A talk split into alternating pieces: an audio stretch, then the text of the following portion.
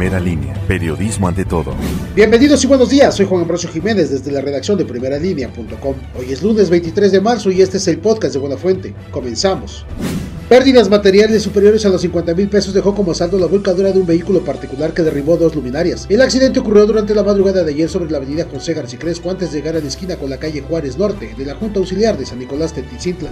Trabajadores de la Clínica 15 del Instituto Mexicano del Seguro Social protestaron para exigir insumos y materiales con la finalidad de poder atender a los pacientes que pudieran presentar síntomas de coronavirus. Esto en el municipio de Tehuacán, ya que a estas alturas carecen hasta de cubrebocas. Con cartulinas donde exigían material y cursos de capacitación, los empleados se manifestaron al filo de las 11 horas de este sábado en el edificio médico.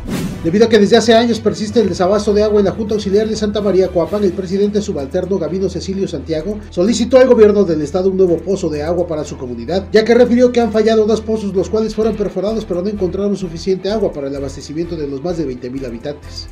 El presidente de Canacintra, Gerardo Hernández Moguel, dijo que la cuarentena por la pandemia del coronavirus afectará principalmente a las pequeñas y medianas empresas del municipio de Tehuacán, las cuales subsisten día a día con las ventas que se realizan. Señaló que todos van a resultar afectados, pero puede ser que empresas pequeñas tiendan a desaparecer.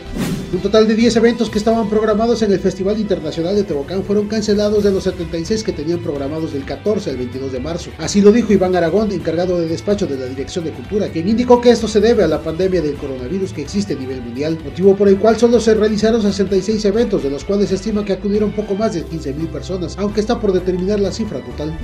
Gracias, eso ha sido todo. Sigue la cobertura de primera línea. Que pase un excelente inicio de semana. Hasta mañana.